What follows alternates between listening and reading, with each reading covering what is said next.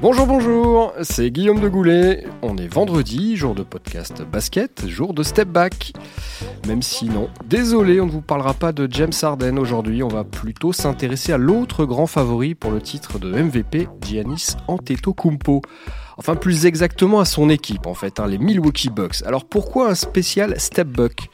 Eh bien tout simplement parce qu'ils ont terminé la saison régulière de NBA numéro 1 à la surprise générale, 60 victoires en 82 matchs quand même, mieux que les Golden State Warriors, double champion en titre. Parce que oui, Milwaukee fait partie des franchises, des 9 franchises en playoff qui ont au moins gagné un titre. Si, si, souvenez-vous, c'était en 1971. Personne autour de cette table, je crois, n'était né, mais peu importe. Et parce qu'enfin, l'équipe du Wisconsin est l'une des plus discrètes et des moins connues de la ligue. Malgré quelques stars hein, quand même qui sont passés, Jabba, Robertson, Michael Red, Ray Allen, Glenn Hott, Robinson, enfin bref, on en reparlera plus tard. Mais tout ça pour dire quoi? Bah Que ça vous permettra, tout simplement, après avoir écouté ce podcast, de briller en famille ou entre amis durant le week-end de Pâques qui s'annonce sous le soleil. Alors pour raconter cette belle franchise de Milwaukee, son histoire, son actualité et son avenir, j'ai recruté trois jeunes journalistes pleins d'allant autour de moi. Amaury Perdrio, bonjour Amaury. Bonjour à toutes et à tous. Gaëtan de la Folie, salut Gaëtan. Salut Guillaume, bonjour à tous. Et Yann Onona, enchanté d'être là. Salut Yann. Salut Guillaume, salut à tous. Voilà, vous savez tout. Tout le monde a enfilé son maillot blanc et vert, floqué du numéro 34. Alors on prend un grand élan. 3, 2, 1, début du game vert. On va changer nos habitudes, messieurs, pour euh, commencer. On va faire un petit peu de géo. Vous étiez bon en géographie à l'école ou pas? Plutôt pas mal. Bon. Euh, facile ou pas de placer Milwaukee sur une carte aux États-Unis? Oh, si, si, on a- si on y, si on y allait, on sait que c'est pas très loin de Chicago, quelques heures euh, à gauche. 150 mètres au En bateau 150 km effectivement au nord de Chicago, placé sur la rive ouest du lac euh, Michigan. Milwaukee, c'est une ville plutôt paisible, hein, 600 000 euh, habitants, dont la franchise basket est née en janvier 1968. Et dans la région, dans la grande région, hein, on est aux États-Unis, il faut voir large, pardon pour l'expression, mais ça pue le basket. Entre les Chicago Bulls et les trois Pistons, qui vont se faire sweeper par les Bucks au premier tour, petit prono, les Indiana Pacers et même de l'autre côté de la frontière, les Toronto Raptors, il y a du monde au balcon. Et étonnamment, messieurs, euh, on connaît très bien toutes ces franchises, hein, toutes celles que je viens de citer, mais les Bucks nettement moins. Alors, ma question, ma première question est toute simple. Pourquoi? Bah, je pense que la réponse est presque un peu dans, ta question. C'est une franchise jeune. 1968, c'est quand même euh, tout récent dans, le basket euh, pour, une franchise qui est créée, euh, je le rappelle, en même temps que les Phoenix Suns. Voilà, c'est une histoire qui est plutôt courte.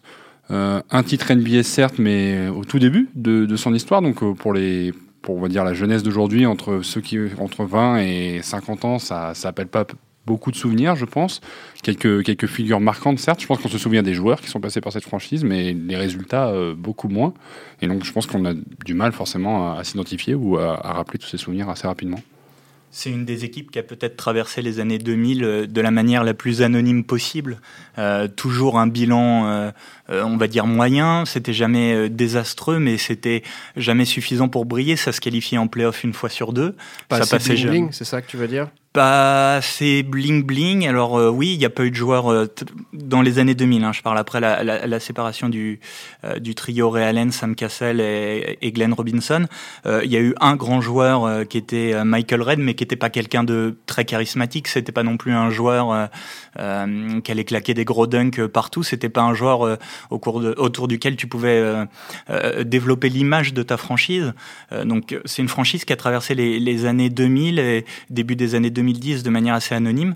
Euh, il y a aussi alors un, souci, ça peut paraître peut-être dérisoire, mais euh, il y a un souci de maillot pendant euh, des années de maillot et de logo, avec un logo qui était bah, qui était pas au niveau des, autres logos NBA. Jusqu'au début des années 90, c'était un petit élan tout mignon. On aurait dit un personnage de dessin animé. Même dans les années 2000, il était un peu stylisé, mais c'était quand même pas terrible. Et il a fallu attendre 2015 pour avoir le logo actuel qui est très beau et qui est dans, dans la norme euh, de ce qui se fait aujourd'hui en NBA. Et c'est aussi avec l'identité, les logos, les couleurs que tu vas développer le marketing, l'identité de ta franchise et vendre des produits dérivés. Et c'est quelque chose qui a sûrement été un peu sous-estimé à, euh, à Minnesota, à Milwaukee euh, pendant des années et qui revient là à nouveau un petit peu avec un logo euh, stylé, avec des maillots extrêmement beaux, à mon sens. C'est ça qui manque, euh, Yann, ou qui a manqué à cette franchise, au-delà d'un joueur pour, pour l'incarner, c'est d'abord un, style, un look, une couleur Je pense que tout ça, oui, style, look, couleur, en fait, toutes les apparences et tous les apparats qui vont avec euh, les franchises NBA, ça fait aussi venir les joueurs. Donc il y a toujours euh, un lien entre les deux, malgré la draft qui est censée rééquilibrer les débats. Et puis, la chose que tu ébauchais en, introduction, c'est qu'effectivement, c'est un, un petit marché, parce que c'est un plus petit bassin de de population, donc ça draine moins de monde, il y a moins d'intérêt, euh, en tout cas au niveau, au niveau national, donc, euh, donc forcément il y a moins d'argent à faire, donc il y a moins d'intérêt de la part des, euh, des, des, joueurs et même de tout le, de tout le microcosme et de tous ceux qui évoluent dans ce, dans ce monde du basket. Et j'irais même jusqu'à dire qu'aujourd'hui c'est encore le cas. Il y a un, un, article très intéressant du site de Ringer sur que vous trouverez sur le web, qui évoque ça et qui raconte qu'aujourd'hui, malgré le fait qu'on a un Giannis Antetokounmpo qui, qui vampirise la ligue, qui va probablement être désigné MVP et que c'est la meilleure équipe euh, au bilan cette année, eh ben, il n'y a que un ou deux journalistes vraiment réguliers qui suivent la franchise, ce qui est inimaginable quand vous allez euh, voir les Lakers ou les Knicks, euh, bah, on les compte par dizaines, les journalistes, et juste les locaux. Et puis ensuite, il y a tous ceux qui s'agrègent, et des fois, ça donne des masses pendant les, les phases finales on parle de plusieurs centaines de journalistes. À Milwaukee, au quotidien, c'est deux ou trois journalistes. Pourtant, à Maurice, c'est une franchise qui avait euh, démarré pied au plancher, si je puis me, permettre, euh, créée en 68. Elle est titrée euh, trois ans après seulement. Est-ce que comment est-ce qu'on explique ça Tout simplement, est-ce que tu peux nous faire un petit retour vers le futur? Bon, on, imagine donc une franchise créée en 68 euh, à l'initiative de la NBA avec euh, avec euh, Phoenix dans le cadre de deux divisions, si je me si je me trompe pas au niveau au niveau de la ligue. Donc première saison forcément un peu un peu galère pour bah, se faire à, ce rythme-là, sans sans vrais joueurs. Et arrive l'été 69 et enfin l'été mars 69 et ce ce toss pile ou face pour décider qui aura le premier choix de la draft 69 qui permet à Milwaukee de récupérer Lou Alcindor, plus connu sous le nom de Karim Abdul-Jabbar. Et à partir de là, il récupère le meilleur joueur en activité. En activité ils construisent autour de lui. Première saison avec lui, ils échouent euh, en finale de division. Et l'année suivante, euh, en présence d'Oscar Robertson, euh, voilà, on se retrouve avec une super équipe déjà prête à dominer. Donc un titre au bout de trois ans euh, c'est presque inespéré pour une franchise qui, vient de naître. Mais à Maury, on peut raconter peut-être un petit peu euh, justement l'arrivée d'Abul Jabbar parce que ça avait rien de rien d'évident. Il y avait, rien, il y avait rien de gagné notamment parce que cette histoire de rivalité NBA-ABA à l'époque les, les, deux les deux ligues qui se qui s'affrontaient justement sur sur ces stars et euh, normalement euh, il était prévu que Abdul Jabbar reste euh, en ABA. Il avait prévu de, de rester du côté de, New Jersey, je crois. C'est les, New, les New York Nets, exactement. les New York Nets, on va dire euh, une sorte d'hybride. Et tout s'est joué sur fond de promesses, de, de, chèques. A priori, un chèque qui lui aurait jamais été donné. Et il, avait demandé à ce que les, ses prétendants jouent carte sur table. Et au final, la NBA a remporté le lot. Karim Abdul-Jabbar a dit qu'il voulait plus jamais remettre les pieds en, NBA à cause de, de ce pseudo-affront du chèque qui serait resté dans la poche euh, de la personne qui était missionnée pour venir le, convaincre. Quoi. Donc au final, il, opte pour la NBA et en plus d'opter sur la NBA, sa carrière se décide euh, sur un, sur un pile ou face. Pour l'histoire, euh, Phoenix avait opté pour face et s'est tombé sur, sur pile. Et euh, même à partir de là, Jabbar, euh, il me semble, déclare qu'il était déçu parce qu'il aurait souhaité jouer euh, du côté de New York, Los Angeles ou San Francisco.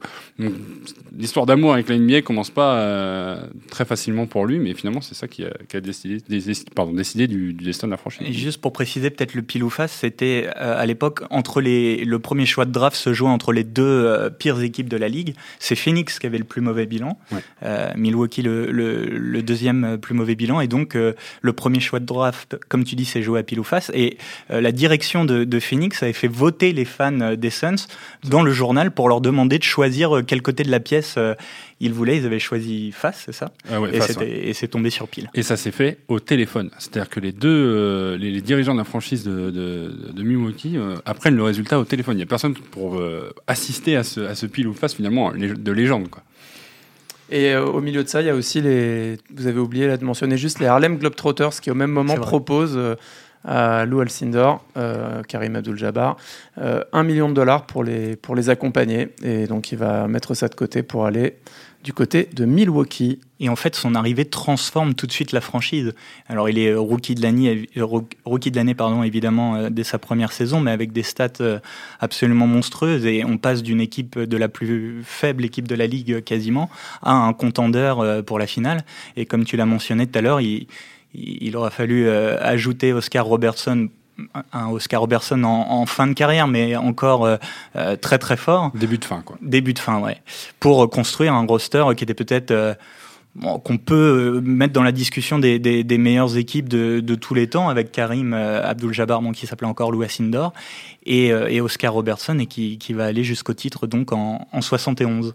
Ça va durer 4 euh, ans, Jabbar euh, ou Lou Alcindor au, Bucks. Ensuite, il va se, barrer aux Lakers. Il va pouvoir aller euh, à Los Angeles hein, sur fond de, désaccords financiers avec les, dirigeants de l'époque.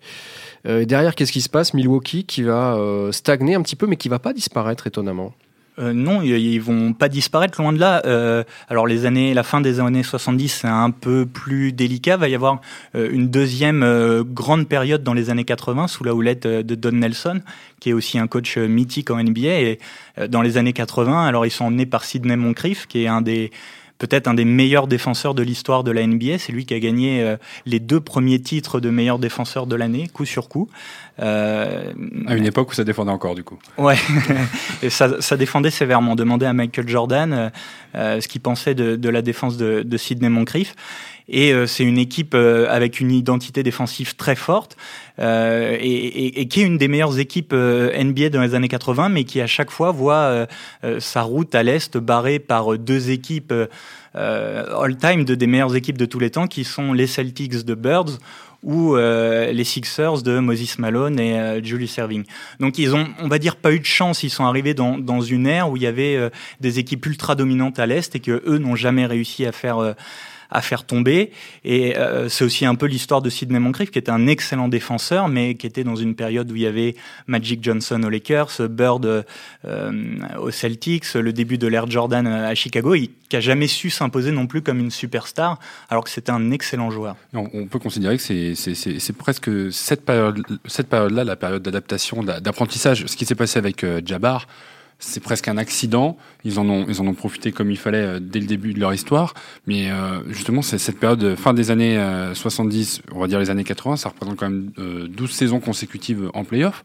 Donc, ce qui prouve qu'on a quand même une, une, franchise qui est mature, qui, qui est vraiment centrée autour du basket et pas forcément que, que sur les à côté, avec un star system qui se construit, etc. Donc, Don Nelson, je pense qu'il a aussi incarné euh, en termes de leadership euh, au poste d'entraîneur, donc qui a, qui a, amené une culture au niveau de la franchise. Donc, bah, ils se sont construits sur ces années-là. Après, il y a eu des années de creux parce que bah, il faut il faut avoir les joueurs, le coup de chance, la, la, draft qui, qui, va bien, mais finalement, bah, se qualifier pour les playoffs, c'est aussi des, des, choix de draft qui sont moins bons. Donc, ça a pris plus de temps. On traverse le fameux trou dont parlait euh, Gaëtan après sur les sur les années 90-2000. Et puis, bah, en avançant dans l'histoire, là, je pense qu'on est en train de retrouver une, une belle vague, quoi. Ce, les années 2000, t'en parlais à Maurice, Big Free. Euh, bon, c'est un Big Free qui est pas euh, fantastique, mais quand même. Small non, free. Un Small Free, donc, qui a quand même de la, quand même de la gueule. Euh, Ray Allen, Sam Cassell, Glenn, Glenn Robinson. Euh, c'est pareil, ça n'a pas pu aller en... jusqu'au titre NBA, évidemment. Il y a les Bulls, grande époque, il y a les Lakers, euh, grande époque, c'est compliqué. Et puis surtout, il y a les Sixers euh, en 2001, puisque euh, pour, pour vous souvenir, pour vous rappeler pardon, un petit peu, ça va jusqu'au match 7 de la finale de conférence. D'ailleurs, c'est la dernière fois que Milwaukee a remporté une série de playoffs, c'est en 2001, donc mm. ça remonte à très très loin. Et donc, dans ce dernier match, c'est Allen Iverson qui fait le show et qui marque 44 points, si je ne me trompe pas, et qui en emmène les Sixers euh, en finale contre les Lakers. Et ce qui est intéressant, c'est qu'à l'époque, il y a un énorme euh, scandale qui éclate sur euh, est-ce que cette série n'aurait pas été arrangée? Donc c'est initié directement par les joueurs des Bucks qui disent, en gros, c'est Ray Allen d'ailleurs à l'époque et George Carl, le coach, qui disent, en gros, en conférence de presse devant tout le monde, ça n'arrange pas l'NBA que Milwaukee, petit marché, se retrouve en finale NBA. Ça fera plus d'argent avec Philadelphie. Donc ils accusent les arbitres et l'NBA d'avoir arrangé notamment un ou deux des, des matchs pivots de la série en sifflant pas assez de coups de, de, fautes en leur faveur.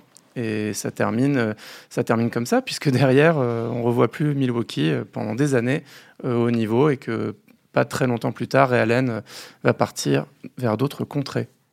Giannis Antetokounmpo, euh, pour faire encore un saut cette fois vers le, présent, c'est l'homme qui peut ramener Milwaukee au titre, comme Jabbar en, en 71 Jabbar a répondu par euh, l'affirmative en tout cas à cette question. Et on lui a posé cette saison où, est-ce qu'il voyait les Bucks à la fin à la fin de l'année et il a répondu qu'il les voyait aller au titre.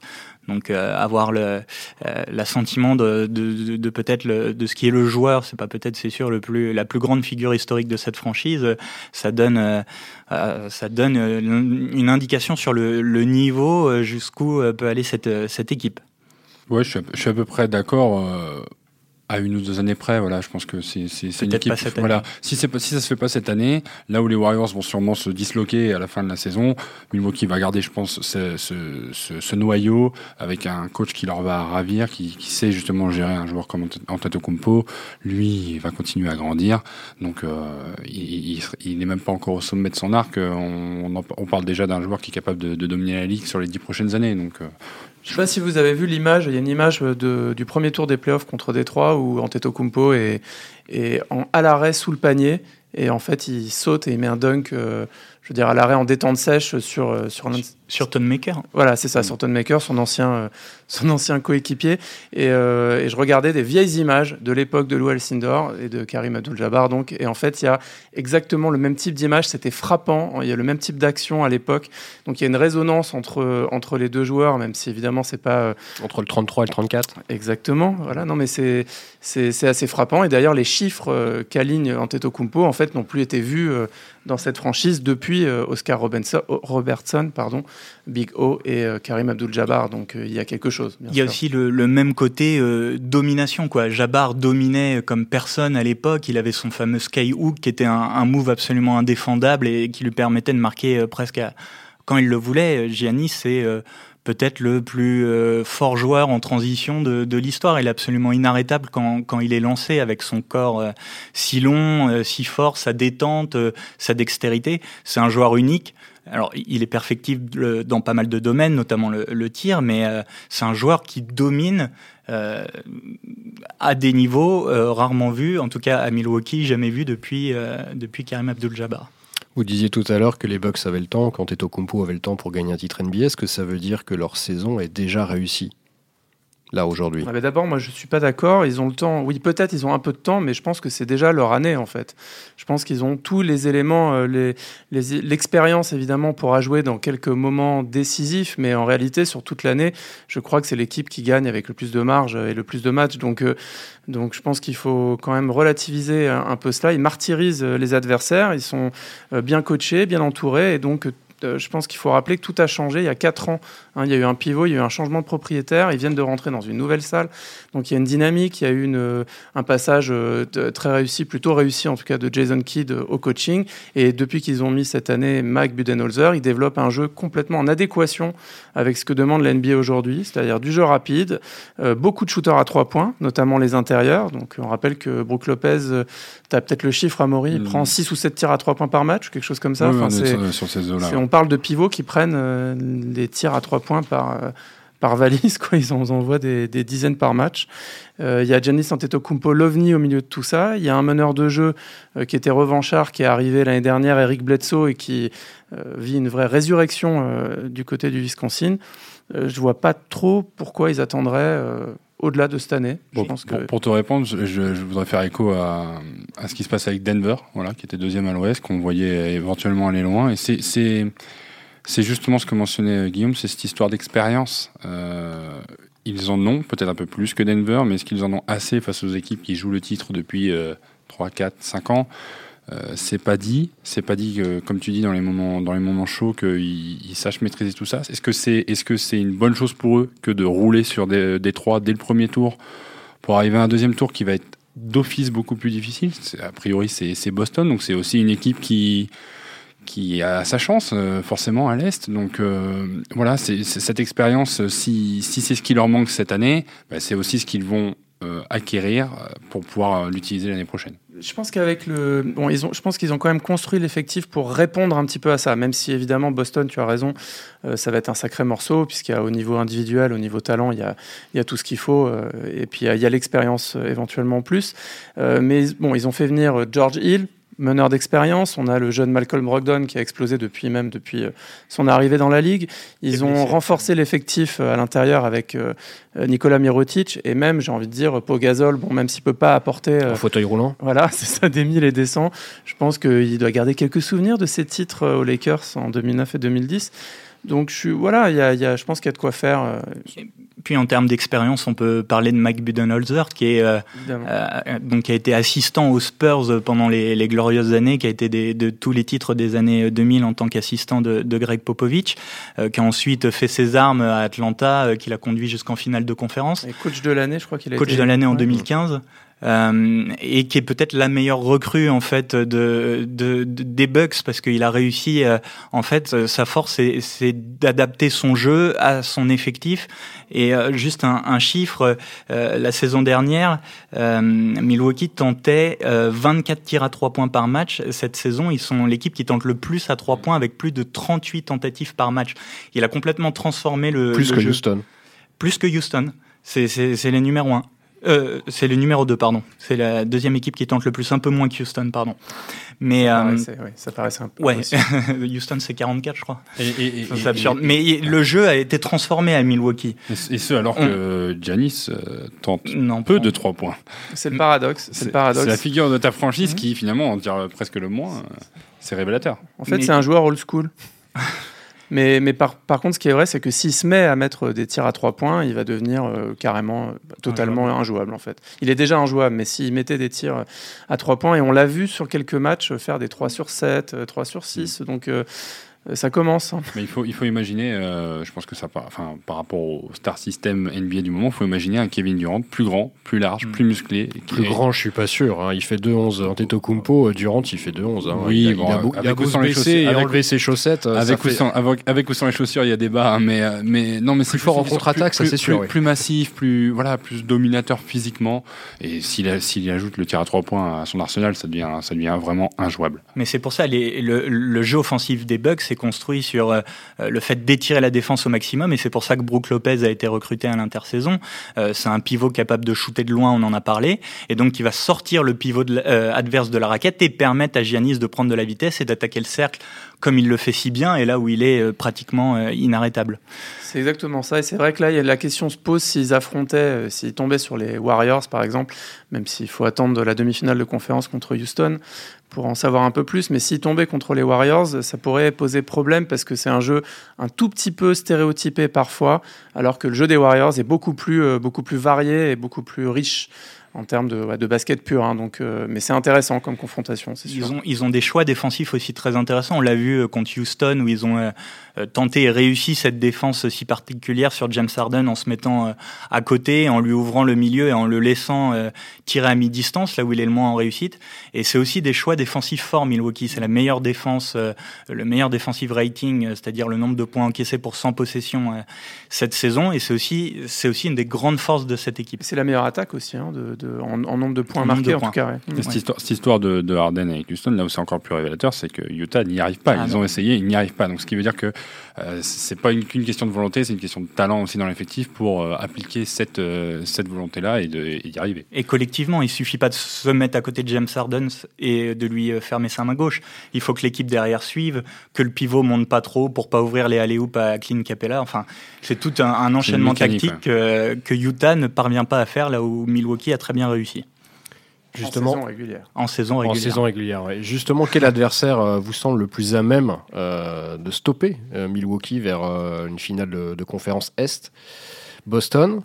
Phila ben, vers une finale de conférence, de, finale de en conférence, fait, non, vers une finale NBA tout simplement, pardon. Je, je Boston pense, ou Phila Je pense que sur, sur les deux adversaires, c'est aborder euh, les séries euh, sur deux aspects différents. Si c'est Boston, c'est l'aspect défensif qui va primer.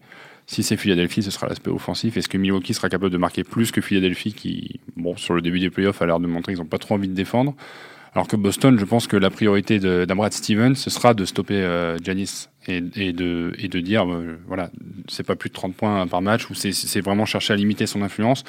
Là où Philadelphie pourrait prendre le pari de dire on, on le laisse faire ce qu'il veut, et par contre c'est les autres qu'il faut limiter à côté. Donc euh, au, jeu, au jeu de l'attaque, euh, je pense que Milwaukee peut passer. Boston pourrait poser beaucoup plus de problèmes parce qu'ils ont des joueurs capables de défendre et d'aller profiter peut-être de certains côtés naïfs de, la jeunesse de Milwaukee. Oui, je pense que ça défendrait plus sur, sur toutes les lignes en fait. Hein. A raison. Hein. Boston a, peut, envoyer pas mal de joueurs en mission, alors qu'on sent euh, Philadelphie un peu plus, euh, un peu plus friable et voulant se reposer peut-être plus sur son talent naturel. En plus, il y a la question euh, Joel Embiid, puisque évidemment, si ses problèmes au genou continuent, ça change carrément toutes les données d'une éventuelle confrontation. Donc il me semble que sur, oui, des missions particulières, pour essayer de stopper un peu Antetokounmpo ou même un peu l'extérieur, je pense qu'ils ont de quoi faire entre Tatum, Jalen Brown. ils, ont, ils ont un paquet de joueurs qui peuvent sortir du banc ou démarrer et, faire le chantier de ce point de vue-là. Milwaukee aussi un paquet de joueurs, un banc euh, très costaud, des, euh, alors les lieutenants de, de, Giannis dont on n'a pas beaucoup parlé, mais Chris Middleton, Eric Bledsoe, qui sont des, euh, des joueurs qui apportent énormément. Et puis il y a, y a, aussi toute une, une pelletée de, de joueurs de rôle, de Pat Connaughton, George Hill, DJ Wilson, Sterling Brown. Il y a, y a 6-7 joueurs comme ça qui tournent à 7 points par match quoi qu'il arrive tous, et, c'est une force aussi collective euh, assez intéressante, euh, Milwaukee. C'est Giannis plus une équipe très structurée autour, c'est ça? Où chacun connaît son rôle et l'applique euh, parfaitement. Il y, a une, il y, a une, mécanique collective. Tu parlais tout à l'heure, on peut leur reprocher un côté un peu caricatural en attaque, mais c'est à chaque fois parfaitement exécuté. C'est des choix forts et tenus tout au long du match. Et ça fonctionne. Et modifiable en cas d'absence de Giannis. N'oublions pas que si le joueur devait se, se blesser, je pense que Milwaukee est quand même capable d'exister sur les playoffs parce que euh, ils, changent, ils sont capables de changer leur jeu, de se recentrer autour d'un Chris Middleton, de garder euh, cette versatilité de la part de, de Brook Lopez. Enfin, évidemment, c'est pas pas la même équipe, ça a pas le même impact, mais euh, je pense un peu aux Warriors quand ils perdent des Marcus Cousins finalement il n'y a pas il y a pas panique à bord. Ils ont perdu en intérieur mais ils gardent le reste des stars euh, ou les autres joueurs qui font le, boulot à côté. Et quand il y a un soir sans pour un joueur il y en a d'autres qui prennent euh, le relais. Et Milwaukee c'est finalement cette même volonté là un soir où Giannis devait tourner seulement entre guillemets à 18 points et, et 8 rebonds et ben il y aura un Chris Middleton à 24 ou 25 il y aura un Brook Lopez à, 20 ou 22 qui aura mis ses tirs à 3 points et au final bah, c'est pas c'est pas un, un joueur star et, et des on va dire des, joueurs qui sont là pour apporter au coup par coup, c'est des vrais lieutenants, voire des co-capitaines. tu viens de me dresser le portrait d'une équipe euh, championne NBA en fait. Presque. c'est ça, presque.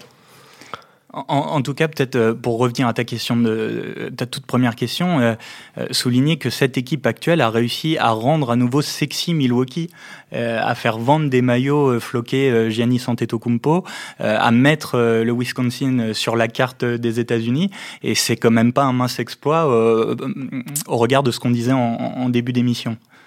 Pour terminer sur ce spécial Buck, un petit, euh, un petit prono, euh, on, en a, fait quelques-uns quand on a lancé la, saison, la saison playoff évidemment, mais euh, jusqu'où vous voyez aller Milwaukee tout simplement? Je vais vous demander un stade et puis, et puis un score évidemment. Bah, si, on, si on se prolonge sur le bracket, là, je pense que ça peut faire un bon 4-0 face à, face à Détroit sans problème. Une demi-finale face à Boston, Milwaukee peut s'en sortir 4-2 ou 4-3. Euh, moi, personnellement, dans mon bracket, je les mettais euh, perdants face à Philadelphie en finale à l'Est. Finalement, euh, avoir l'état de santé de d'Embiid, la récupération sera pas évidente. Pourquoi pas Même chose, ça peut être une série très serrée. donc, on n'en a pas parlé, mais attention à Toronto. c'est aussi une équipe qui, qui, peut avoir un peu de, enfin, suffisamment de profondeur et de, et de joueurs capables de, de, défendre aussi avec ce profil-là. Donc, mais si c'est probablement Philadelphie, bon, oui, pourquoi pas. Milwaukee peut passer 4-2, 4-3 et derrière, ce sera une finale face aux Warriors, ce sera rafraîchissant, quoi qu'il arrive. Hmm. Moi, pareil, je les vois aller euh, jusqu'en finale, euh, contre les Warriors aussi, euh, j'imagine. je pense pas que je leur vois pas d'adversaire capable de, de, les arrêter complètement à l'est. Peut-être je me trompe, hein, c'est le jeu des pronostics, mais que ce soit Boston, Philadelphie ou Toronto en, finale des conférences, pour moi, c'est l'équipe qui a dominé la saison à l'est et qui va sortir de cette conférence test et qui ira en finale défier probablement les Warriors. Et là, peut-être que l'expérience dont on parlait tout à l'heure pourrait jouer défavorablement pour Milwaukee à voir. Peut-être une finale perdue en 7 matchs contre, contre Golden State en finale. Euh, moi, j'ai un, un, petit faible pour Toronto aussi, hein, parce que ce que disait Amaury, je trouve ça intéressant. Et c'est vrai qu'à regarder les, les, premiers matchs de Toronto contre Orlando, l'intensité défensive qui est déployée est absolument impressionnante, surtout après avoir passé toute une saison euh, à regarder des, des, des passoires pendant la, pendant la phase régulière dans toute la ligue. Hein, D'ailleurs, c'était pas, c'était un peu partout. Donc, euh, avec un joueur du niveau de Kawhi Leonard qui peut, euh, voilà, qui est un, qui est un énorme défenseur et, et, toute une galerie de joueurs intéressants, ça, ce sera forcément indécis. Euh, parce que moi, je vois plutôt Toronto aller en finale de conférence de, de l'autre côté du tableau. Euh, mais je donne quand même l'avantage euh, à Milwaukee sur, euh, sur, cette, sur cette confrontation. Et j'ai tendance à penser que Houston, que c'est peut-être l'année de, de, Houston, à voir ce qu'on voit après la blessure de DeMarcus Cousins du côté de Golden State. À mon avis, à mon avis, c'est peut-être maintenant ou jamais pour les Rockets. Et là, j'ai vraiment du mal à prédire qui prend le dessus l'un sur l'autre. Milwaukee ou Houston? Arden ou Antetokounmpo en fait. C'est un peu, ça nous ramène finalement au débat de MVP avant Exactement. de avant de conclure, est-ce que on a attaqué cette émission en disant tout à l'heure Antetokounmpo est probable MVP euh, Je vous ai pas demandé pourquoi, mais je vais vous le demander maintenant en fait. Pourquoi euh, Antetokounmpo serait aussi largement, à votre avis, MVP devant James Harden qui a aligné des chiffres cette année absolument euh, hallucinants et qui continue à faire gagner Houston aussi?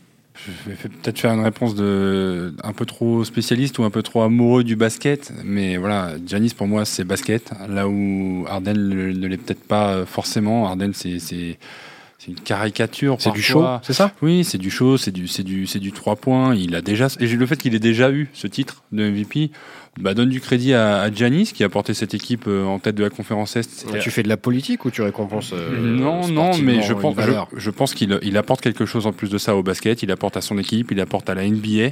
Euh, c'est un formidable ambassadeur en plus pour le, basket européen, estampillé Europe. Donc euh, ça, me paraît, ça me très logique compte tenu de ce qu'il a, fait cette saison. Moi, c'est euh, par rapport à ce qu'on disait tout à l'heure. Donc, c'est la NBA est devenue une ligue où le shoot à trois points est devenu roi. Et Giannis Antetokounmpo arrive à dominer et dominer outrageusement sans mettre un seul panier de loin. Rien que pour ça, on, doit lui, donner le titre de MVP. C'est extraordinaire ce qu'il fait cette saison. Alors moi, je, pense que tu es sévère avec le pauvre James Harden, euh, Amaury. Euh, Évidemment qu'il y a un côté caricature dans ce qu'il fait, mais sans lui, euh, Houston aujourd'hui évidemment n'est pas là où ils sont. Ils ont gagné euh, des dizaines de matchs grâce à ses performances individuelles quand il y avait des blessés dans, dans toute l'équipe. C'est pas que un shooter à trois points, c'est le meilleur euh, joueur de 1 contre 1 de, de toute la ligue. C'est la maîtrise, c'est impressionnant. Toutes les équipes, tu te rends compte, 29 équipes essayent à chaque fois mmh. de lui faire des défenses combinées, zones individuelles à 4, machin. Le gars, il arrive à chaque fois à reculer, à faire deux pas en arrière, parfois 4. voilà, bon, à marquer il enlève, points. Il, enlève cette dimension ou collective. À pénétrer. Voilà. Oui, oui, mais bon, il donne quand même un paquet de passes par match aussi. Bon, peu, peu importe. En tout cas, c'est un des ce qu'il a fait cette saison, hein, on l'a dit plusieurs fois, c'est quelque chose qu'on n'a pas vu euh, individuellement depuis euh, Will Chamberlain. C'est quand même quelque chose de, euh, de, de fascinant euh, et sensationnel, même si on est d'accord sur le côté puriste du basket. Oui, c'est pas le truc le plus intéressant à regarder. Ceci dit, ceci dit, Giannis Antetokounmpo reste, reste le meilleur joueur de la meilleure équipe de la saison. Pour moi, c'est indubitable et je suis d'accord avec Gaëtan. Euh, il apporte dans, dans, tous les côtés du jeu, donc je trouve ça plus intéressant. Et surtout, il y a une stat qui, pour moi, tranche le débat. Il y a eu une confrontation fin mars entre Houston et Milwaukee. Milwaukee s'est imposé 108 à 94. Et il suffit de vous lire les stats des deux joueurs. James Harden a pris 26 tirs, 9 sur 26, 23 points, n'est-ce pas? 1 sur 9 à 3 points, non? Euh, James Harden. Il y avait une... 1 euh, sur 9 à 3 ouais. points, bravo, mémoire. quelle mémoire. Giannis Antetokounmpo, 19 points, 14 rebonds sur 15 tirs. Son équipe gagne de 14 points. Je pense que ça dit tout et je pense que c'est pour ça que Milwaukee doit euh, avoir l'avantage. Antetokounmpo doit être désigné MVP. Mais ce serait un sacré clin d'œil de retrouver les deux équipes et les deux joueurs face à face en finale NBA. C'est vrai que ça donnerait aussi un sacré spectacle. Donc step back contre step back, bah, ce sera le mot de la fin. Merci à vous trois, à la semaine prochaine. Bye bye.